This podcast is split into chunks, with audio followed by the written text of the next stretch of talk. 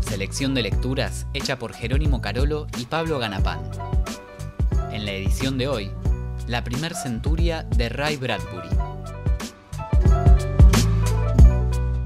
Buenas, buenas tardes, amigues, amigas, amigos. Les damos la bienvenida a un encuentro nuevo de, de lectura con el amigo Pablo Ganapán desde Lomas del Mirador. Yo soy Jerónimo Carolo desde Morón. En el oeste está el agite literario. Y en el día de hoy tenemos una fecha muy especial porque hoy, 22 de agosto, cumpliría 100 años el autor de ciencia ficción Ray Bradbury, autor de, de muchos títulos. Algunos los tenemos aquí en las manos, otros los tenemos encajados en la biblioteca, ahí Crónicas Marcianas, El Hombre Ilustrado, Fahrenheit.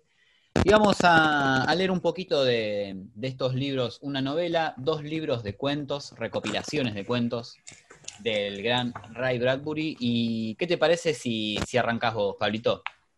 Dale, sí, hoy vamos a, a 100 años, ¿no? Cumpliría Ray Bradbury, que... Todo un número. Curiosa, curiosamente, él esperaba que para esta época estemos pisando suelo marciano, estemos pisando el suelo de Marte, básicamente, porque eh, esta cronología, la cronología en la, que transcurren esta saga de cuentos que, forma el libro de Crónicas Marcianas, eh, es dada desde, el año 1999 hasta el año 2026, que es donde transcurre el último cuento, ¿sí? Eh, bueno, este es un libro originalmente publicado en 1950. Y en esa época era un poco común que los autores ya estén pensando que para finales del siglo XX, principios del siglo XXI, sea realmente probable que el hombre esté pisando Marte. O sea, no, no fue él el único que escribió al respecto, sino también, por ejemplo, Philip Dick eh, imaginó un Marte poblado por humanos eh, claro. en distintas obras literarias. Una idea y así, un, de la ciencia ficción de ese momento. Una, exactamente. Bueno, y este libro de Crónicas Marcianas son 25 relatos cortos, algunos más cortos que otros. Uh -huh. eh, algunos que van marcando como más la historia, porque tienen como un hilo conductor, si bien son cuentos cada uno por separado, que uno puede agarrarlos y leerlos, eh, si uno los lee de corrido se va a dar cuenta que tiene un hilo conductor en la cronología en la que va llevando. Eh, desde que el hombre hace sus primeros intentos, cómo son boicoteados por los mismos marcianos estos intentos de asentarse en Marte, hasta que el hombre logra quedarse ahí, empieza a echar su, sus raíces en Marte, uh -huh. colonizar Marte, su relación con los marcianos, con la tecnología y con todo, y después cómo se viene abajo esa idea de, de colonizar Marte de repente, porque bueno, no les voy a spoilear el final, pero estaría bueno que lo lean, eh, el final de todas estas historias. Eh, es un hermoso libro para introducirse en la ciencia ficción, si es que alguien... Claro ponerle, está medio verde con esto de la ciencia ficción. A mí la, yo era bastante escéptico con la ciencia ficción, en un momento no me gustaba mucho, Ajá. era como que... Mm. Después de entrar en, en, Ray Bradbury o también en George Orwell, eh, Orwell o por ejemplo eh, leer Un también. Mundo Feliz de Huxley, ese no me salía de... Ahí empecé, me, se me abrió un mundo nuevo, la verdad claro. que por lo general es un género que está como subestimado, como que se lo tiene como algo medio pochoclero, medio infantiloide, y no, viene a contestar un montón de preguntas. Las grandes preguntas de la humanidad tienen respuestas en este género tan lindo y tan variopinto, que es infinito también. Y aparte juega mucho, como acá yo leí un artículo justamente, Jero, que hablaba de Ray Bradbury y que lo relacionaba hasta con Black Mirror, ¿sí? porque era un tipo muy escéptico de, de, de, la tecnología. Él creía que la tecnología no nos iba a llevar a nada bueno este desarrollo, ¿viste? Claro. Un poco con lo que juega la serie de Black Mirror también, es hasta dónde vamos a llegar con esto. ¿no? ¿Vamos por el buen camino con esto o nos está llevando cada vez a un deterioro de los valores y los principios? Bueno, ahí es donde juega él imaginándose futuros lejanos y, y ya leyéndolos en esta época uno va viendo que que nada, que, que le han pegado mucho en muchas cosas, ¿no? Vos me contabas sí. también que, que, Predijo muchas cosas mucho, en sus cuentos. Pre, muchas predicciones. Muchas Pero todo máquinas, como habitaciones virtuales, ahora que la, realidad virtual tiene una nueva vuelta de rosca con los lentes de realidad virtual que te los ponen en la cara. Claro. Eh, las máquinas que dan dinero, las máquinas que dan dinero, los, cajeros automáticos. Em, bueno, y ni hablar los viajes espaciales. Eh, cuando Ray Bradbury escribió el libro que vas a leer vos, eh, todavía el hombre no, no había viajado al espacio exterior, no estuvo el alunizaje, todo eso seguía siendo una fantasía. Claro. Y así que bueno, fueron eh, lo mismo si, han leído Orwell o Huxley, se dan cuenta que, hay muchas predicciones en sus, en sus libros. Así que bueno, eh, les voy a leer, por ejemplo, para que se den una idea cómo él imaginaba el desembarco del ser humano eh, por decirlo de alguna manera, la colonización de Marte, ¿sí? en un fragmento pequeño. Y dice así, los cohetes incendiaron las rocas, perdón, Los cohetes incendiaron las rocosas praderas, transformaron la piedra en lava, la pradera en carbón, el agua en vapor, la arena y la sílice en un vidrio verde que reflejaba y multiplicaba la invasión, como espejos hechos trizas. Los cohetes vinieron redoblando como tambores en la noche. Los cohetes vinieron como langostas y se posaron como enjambres envueltos en rosadas flores de humo. Y de los cohetes salieron de prisa los hombres armados de martillos, con las bocas orladas de clavos como animales feroces de dientes de acero y dispuestos a dar a aquel mundo extraño una forma familiar, dispuestos a derribar todo lo insólito, escupieron los clavos en las manos activas, levantaron a martillazos las casas de maderas, clavaron rápidamente los techos que suprimían el imponente cielo estrellado e instalaron unas persianas verdes que ocultarían la noche. Y cuando los carpinteros terminaron su trabajo, llegaron las mujeres con tiestos de flores y telas de algodón y cacerolas, y el ruido de, las vajillas cubrió el silencio de Marte, que esperaba detrás de puertas y ventanas. Bueno, ese es el primer fragmento que les comparto. Me encantan las descripciones de Bradbury. Eh, es como una, imaginación desatada la que tenía el chabón para describir solamente. Ya como cuando arranca es como un poco esto de que donde llega el hombre destruye, ¿viste? Mm. Es claro, ahí se ve esa visión negativa del progreso, ¿no? Como... Sí, es como esa visión. Y, esto también está escrito desde la visión de un marciano que estaba viendo lo que pasaba, ¿no? Entonces es como... Eh, Transformaron las praderas en carbón, el agua en vapor, la arena y la sílice en vidrio verde que reflejaban. El hombre industrioso destruyendo la naturaleza en otro planeta, como replicar lo que de la Tierra en Marte. Después como que construían los techos para, y suprimían el cielo. Claro. las persianas eran para ocultar la noche, Y un poco todo eh, cómo va llegando el humano a Marte. Después hay cuentos en donde él se permite ya imaginar cómo eran los marcianos, y los marcianos tenían la particularidad de jugar con la psiquis de los humanos, ¿sí? de aparecerles como personas que, ellos tomaban de su imaginación, o sea, tenían capacidad de leer la mente. Medio de terror También, toda esa parte, digamos. Eh, sí, tenían poderes psíquicos los marcianos con los que jugaban, así que también está muy interesante eso para que vean eh, las manipulaciones que generaban los marcianos en los humanos, haciéndole ver visiones. Así que está muy interesante también esa, esa idea del manejo de la psiquis, que es algo con lo que también jugaron otros autores de ciencia ficción como Isaac Asimov en, la fundación, en la saga de la fundación. Bueno, hay mucho de este juego psicológico de manipular la mente de las personas. Y, bueno, para ya pasar a otro libro, les voy a regalar un último fragmento de, Crónicas Marcianas. Y espero que después les quede picando para que lo lean. Este fragmento cortito nos describe un poco cómo sería la vida en Marte, cómo sería ya la vida de los humanos ya afianzados y, viviendo en Marte.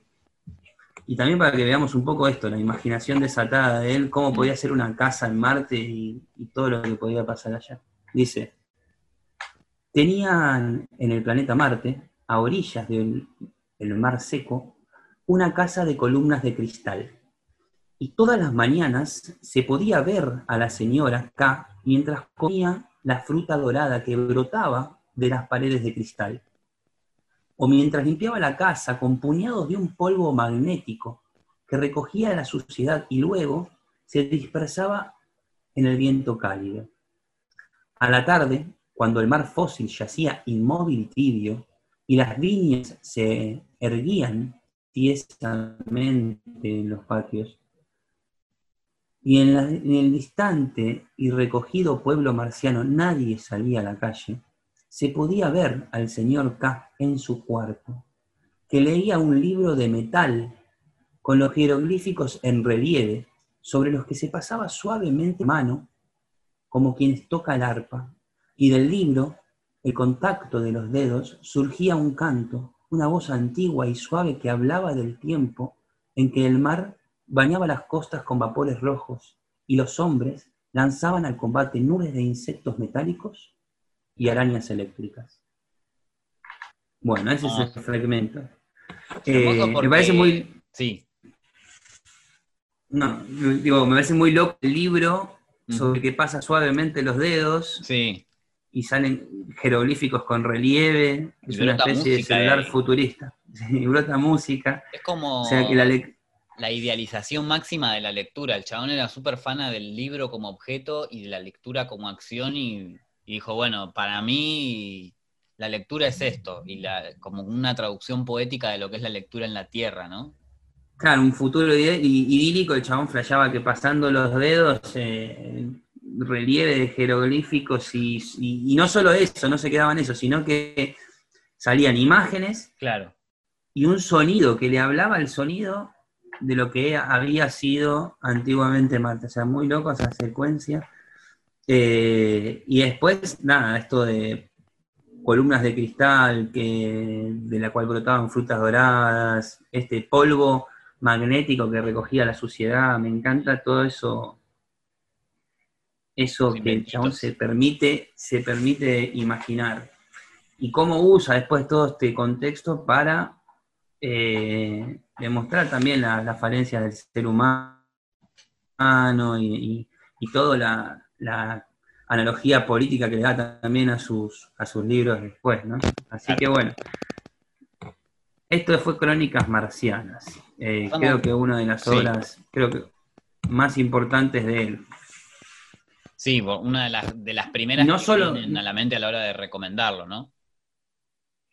Claro, y no solo de él, sino que está, yo creo que como una de las grandes obras de ciencia ficción del siglo XX por, por lejos. Obviamente acompañado de otros grosos, pero, pero esta está en top 10 seguramente Tal cual.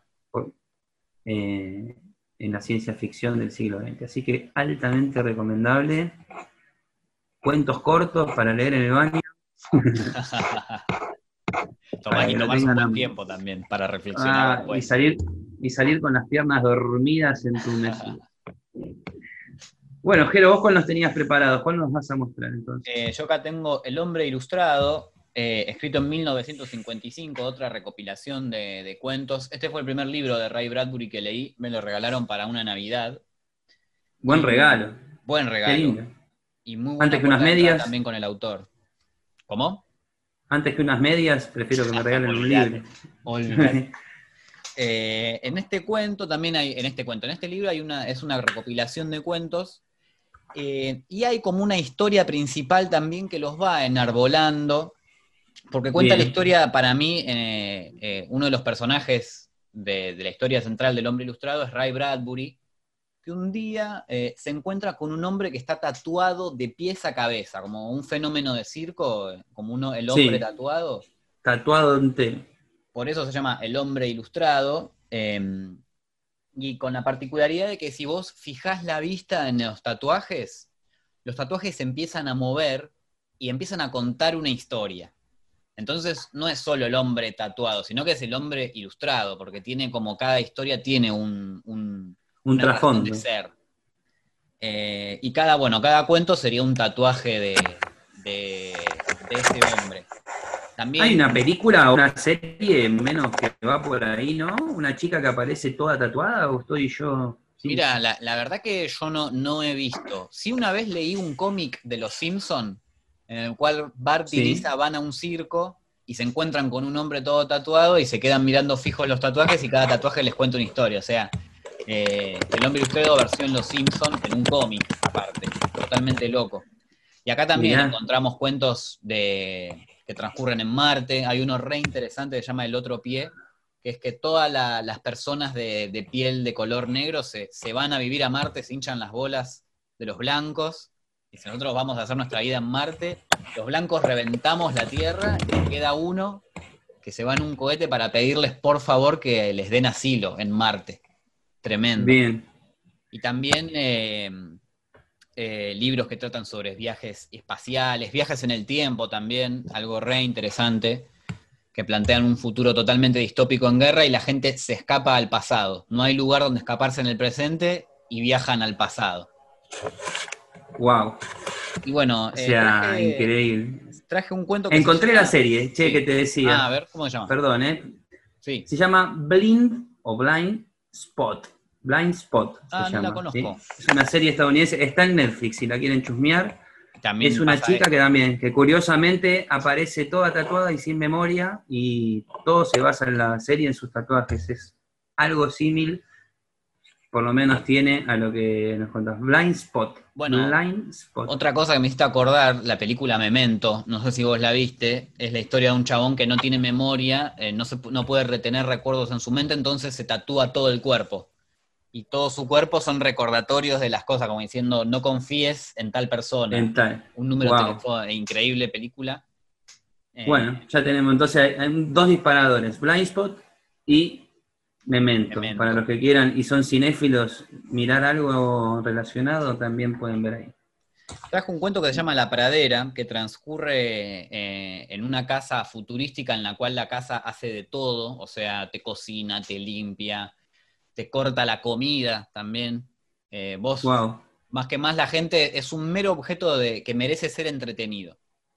Y dentro de las habitaciones de esta casa hay una habitación que es un cuarto virtual, que vos te metes adentro y empezás a pensar en lo que querés que ese cuarto se transforme. Por ejemplo, querés vacaciones en Brasil, pensás dos segunditos y el cuarto te transporta a una playa eh, Wow. en Brasil. Y así con todo.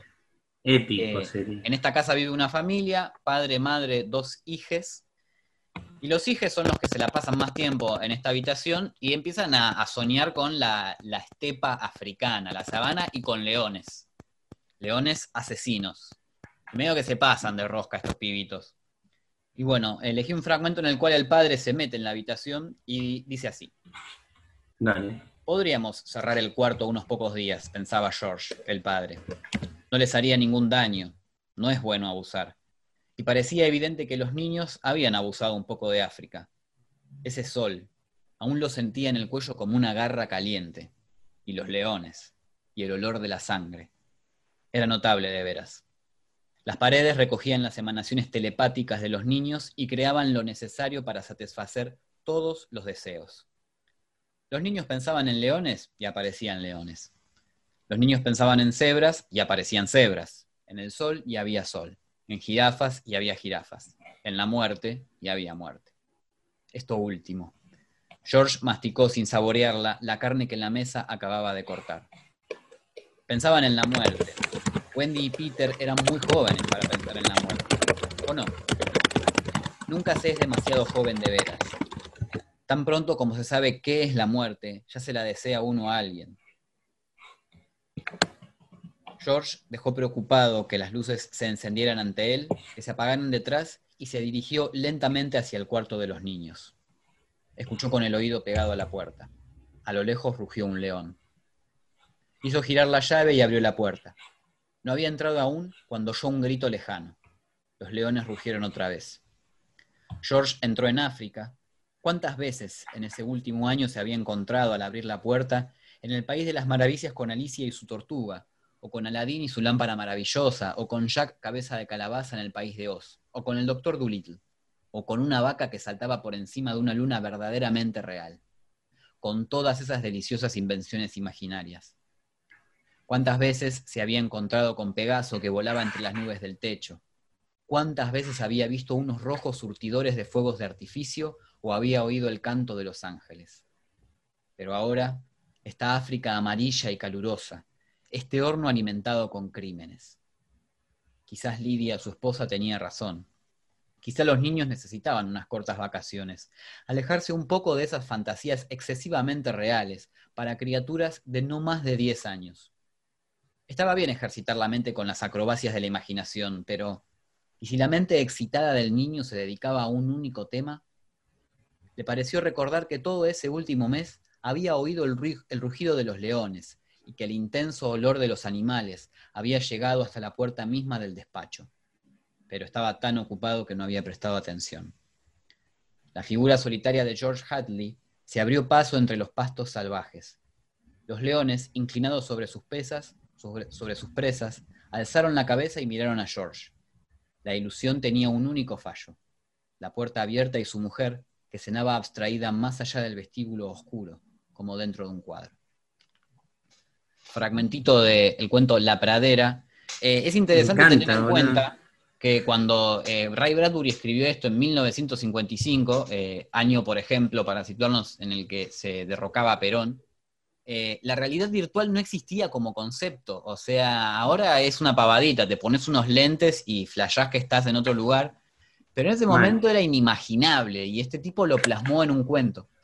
No, aparte, me, otra cosa que pensaba mientras te escuchaba era cuando reflexiona la madre sobre si era bueno esto que le estaba pasando a los nenes, ¿no? Meterse en un cuarto y, y es una problemática totalmente actual. Claro, sí, si se le deja mucho tiempo. Hay nenes, que, hay nenes que viven en el Fortnite, o viven en el Free Fire, o viven en el GTA, en una realidad que les permite ser y hacer un montón de cosas y volar esa imaginación, en las que tienen autos, casas, me pasó cuando fui a la casa de mi sobrino el otro día, que me mostraba que tenían el GTA en una casa, con edificio, con... Claro. Eh, y los nenes no salen adelante de la tele. No es el cuarto de ese, pero sí, digamos, ¿no? La misma problemática. Sí, después la vida real es como que... ¿Qué les parece? al, al, lado de semejante influencia. la vida virtual y ser un champion. Claro, si yo me meto acá y tengo un descapotable, una moto, una cosa, me meto vivo, ah, me conecto en red, en el mismo mapa hablo con otros y nada, es como que después hacen que eso, que la vida real yo les digo a mi sobrino, che, pero vamos, no sé, a, hacer tal ah, eso para qué me da paja. como que, así que muy zarpado que lo, en el 55 eh, claro, haga este tenga esa visión, ese planteo de lo que va a ser para los chicos la problemática del desarrollo tecnológico. Por eso esto que hablábamos. Esta desconfianza, claro, y el escepticismo en cuanto al progreso tecnológico.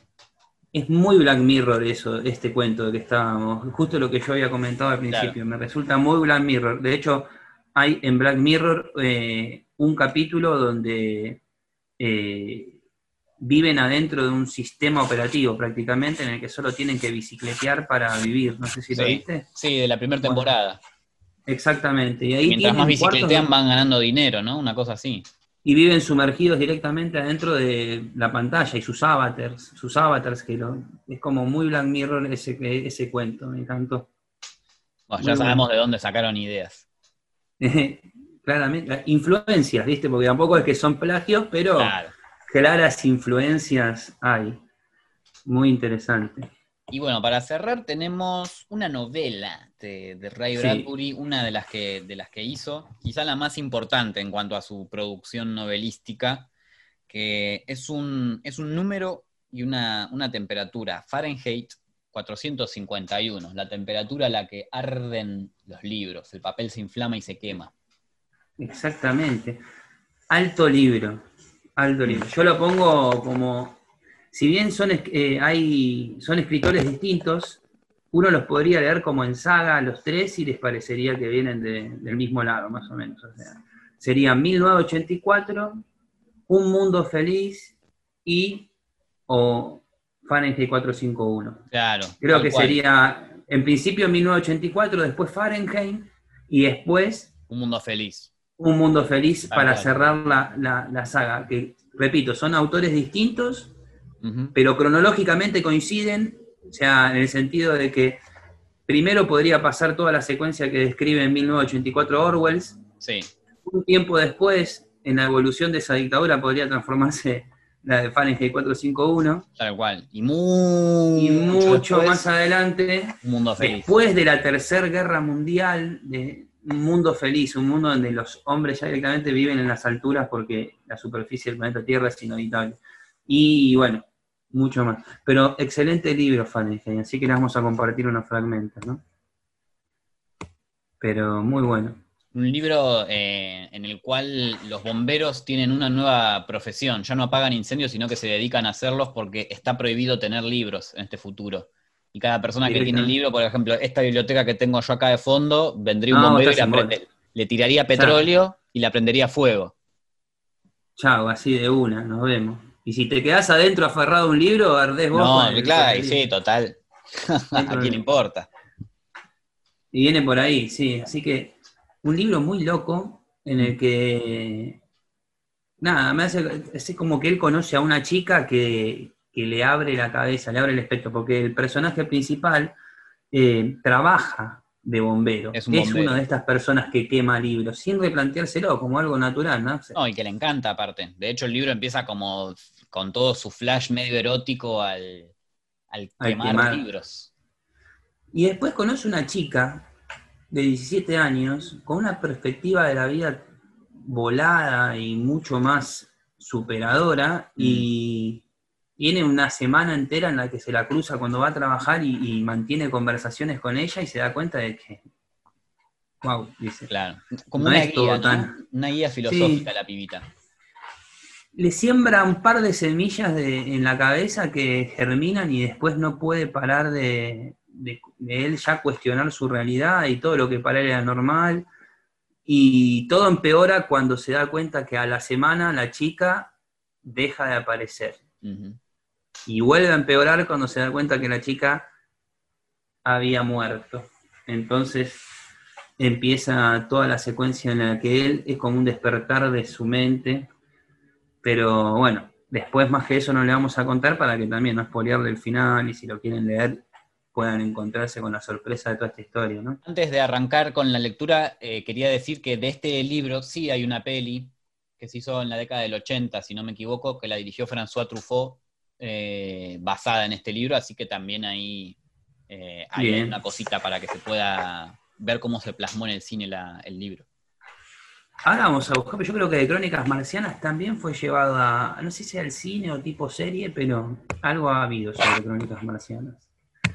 Bueno, ¿querés regalarnos el primer fragmento o querés que te... Yo tengo acá separado eh, un momento en el cual eh, Montag, que es el protagonista, eh, está charlando con esta chica que vos mencionabas, la chica que lo, despierta por alguna manera, y me encanta la descripción porque Ray Bradbury para describir no solo se limita a, las metáforas y al uso de adjetivos, sino que eh, genera escenas totalmente particulares para decirte cómo un hombre se siente reflejado en los ojos de otra persona.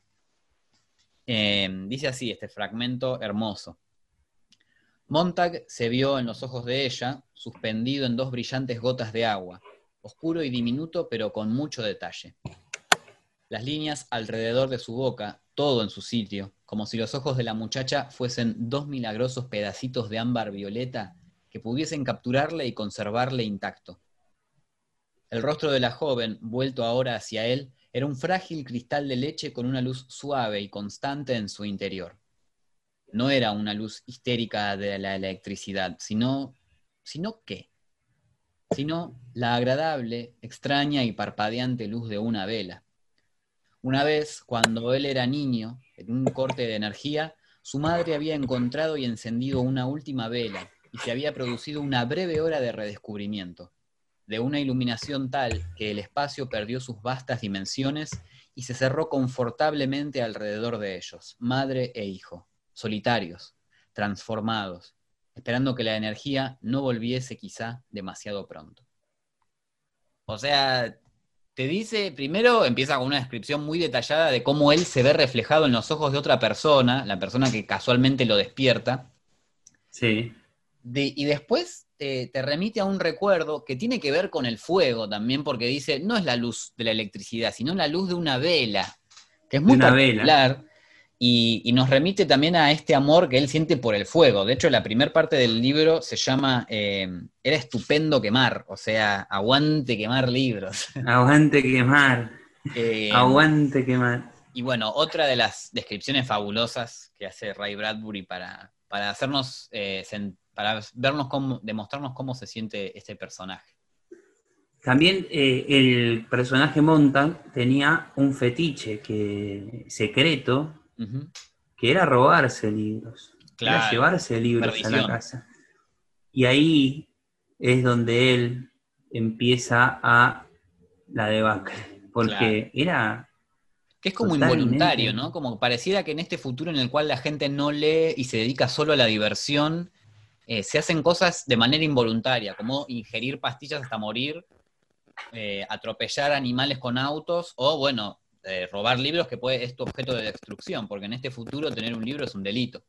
Es un delito, es como suicida prácticamente. Así que él tenía este fetiche y lo empieza a alimentar. Y en un momento empieza a saltar la ficha, lo empiezan a descubrir y su jefe de los bomberos lo va a visitar a la casa y le da una explicación de por qué los libros no son importantes, son prohibidos. Y yo rescaté un pedazo, es uno de los fragmentos que te deja, viste, la, peluca volada y querés así Está muy bueno esa escena en todo el libro porque tira mucha información este jefe de bomberos. Eh, mucha data. Esa parte. Le mete una bajada de línea zarpada y voy a compartirles un fragmento que me encanta. Y dame un segundito, ¿eh? Vamos ahí. damos un segundito. Dice, así. Si no quieres que un hombre se sienta políticamente desgraciado, no le enseñes dos aspectos de una misma cuestión. Para preocuparle, enséñale solo uno. O mejor aún, no le des ninguno. Haz que olvide que existe una cosa llamada guerra. Si el gobierno es poco eficiente, excesivamente intelectual o aficionado a aumentar los impuestos, mejor es que sea todo eso que no que la gente se preocupe por ello. Tranquilamente, monta, dale a la gente concursos que puedan ganar, recordando la letra de las canciones más populares, o los nombres de capitales de Estado, o cuánto maíz produjo Estado, atiborralo de datos no combustibles, lanzales encima tantos hechos que se sientan abrumados, pero totalmente al día en cuanto a información. Entonces, tendrán la sensación de que piensan, tendrán la impresión de que se mueven sin moverse y serán felices porque los hechos de esta naturaleza no cambian. Y ahí termina el fragmento. Tremendo. O sea, todo lo que se puede analizar de ahí es eh, escandaloso, diría. Escandaloso, y es escandaloso la actualidad que tiene. Porque yo algunas veces, muchas veces he reflexionado y he pensado sobre cómo la informa, tanta información nos desvanece. Tiene una cosa como, como decía todos los sólidos se desvanecen en el aire, ¿viste? Que hablaba de, la sociedad líquida, líquida de Bauman. Bueno, te llenan de información y en un punto te bloquean la mente, porque uno se siente impotente ante tanta información. Saturado también. Y uno empieza a pensar que su aporte para con la sociedad o para con el mundo no sirve para nada, que empezás a aturdirte, empezás a entrar en un plano que no nos sirve eh, en lo más mínimo, ¿entendés? Porque cosas negativas en el mundo pasan 24/7 todos los días. Hmm. Otra cosa es que cuando vos las consumís todo el tiempo,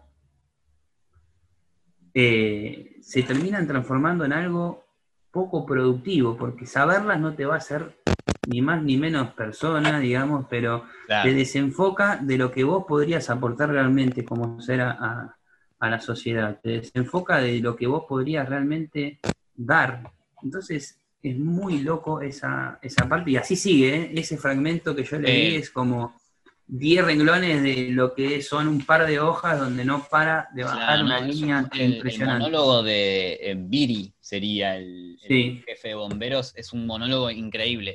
Da bronca porque él está hablando de, la realidad que él ayuda a construir quemando libros y que, aparte está ahí como para decirle a Monta, che, ya sabemos. de joder. Quédate piola. Es muy loco, muy loco. Una cosa que quiero decir de este fragmento es que cuando nosotros estábamos preparando, diciendo, che, yo llevo este texto, ese otro, yo te dije, tengo tal fragmento, y vos me dijiste, tengo tal fragmento, y era el mismo, no lo planeamos. Y nada, estuvo repiola porque eh, es como que salta la ficha al toque, no solo de que está buenísimo, sino de la actualidad que tiene, como vos dijiste. Muy flashero. Y y bueno, es como un soliloquio en el que el jefe de los, bomberos plantea un poco el punto de vista entero de, hmm. de, lo que es ese mundo en el que viven, ¿no? Es como, bueno, acá te explico de dónde está parado. Y ah. después, bueno, tienen que leer ese libro si no lo leyeron, está dentro de los que yo diría indispensables hmm. y sobre todo si les gusta la ciencia ficción que creo que si nos escucharon hasta ahora les gusta la ciencia ficción, si no estarían, escuchando otra cosa, seguramente. Así que si no lo leyeron, háganse el favor y busquen eh, este gran libro de Fahrenheit 451. Creo que dijimos los dos que era nuestro favorito, ¿no? yo traje, El hombre ilustrado es mi libro favorito. Yo leí otros libros ah, de él. Eh, eh, estoy hablando de los de Ray Bradbury. Leí uno que se llama Las Doradas Manzanas del Sol, que está muy bien, y otro que se llama ah. para Melancólicos, que está bien. El otro día te escuché un fragmento en tu Instagram de nuevo que te hiciste. Eh, de hecho, hacemos el chivo ahí, metemos el chivo para que te siga la gente. Pero te lee para cuando quieran escuchar alguna lecturita. Eh, muy buena. Buscar en, en el Instagram. Y sí, otro libro también en el que se habla de la ciencia ficción, del rol del hombre el rol del conocimiento, eh, querer estar cerca de Dios, eh, es como todo un, sacudón mental. Eh, pero sí, para mí el que más me gusta y que más me hace flashear todavía es este, el hombre ilustrado. Ilustrado. Bueno, ese lo tengo pendiente y ahora... Yo tengo pendiente el de crónicas marcianas encima, o sea que complementamos Así que vamos a hacer... Vamos a hacer un cucho cambiazo dentro de ah, poco y nos vamos a poner al día. Vamos ediciones a que tenés ahí las ediciones viejas. Está medio bastarda y sin gloria, pero mirá lo que es el color de estas hojas, ya te imaginarás el olor. el olorcito, tal cual. Justo si te gusta el olor a. decía que. El olor Que el olor de los libros nuevos es genial y el de los viejos es aún mejor, que es como oler el antiguo Egipto. Es un olor dulzón, ¿viste? El del libro viejo, que yo lo amo, no sé, es como una cosa increíble. Así que bueno, próximamente meteremos un préstamo cruzado ahí de, crónicas marcianas por Hombre Ilustrado. Por el Hombre Ilustrado. Así que bueno, por el natalicio número 100 de Ray Bradbury, eh, hemos festejado leyéndolo, creo que no hay mejor homenaje, aparte de leer sus libros enteros, ¿no? Eh, que recordándolo leyendo. Eh, repasamos los libritos. ¿Cuál tenías vos ahí, Pablito? Así. Crónicas marcianas. El hombre ilustrado aquí y Fahrenheit 451 fueron los que hoy compartimos, así que esperemos que lo hayan disfrutado, que hayan pasado un lindo ratito. Y nos veremos la próxima. Y nos vemos la próxima. Les mandamos un saludazo a todos. Muchas gracias. Virtual. A la próxima.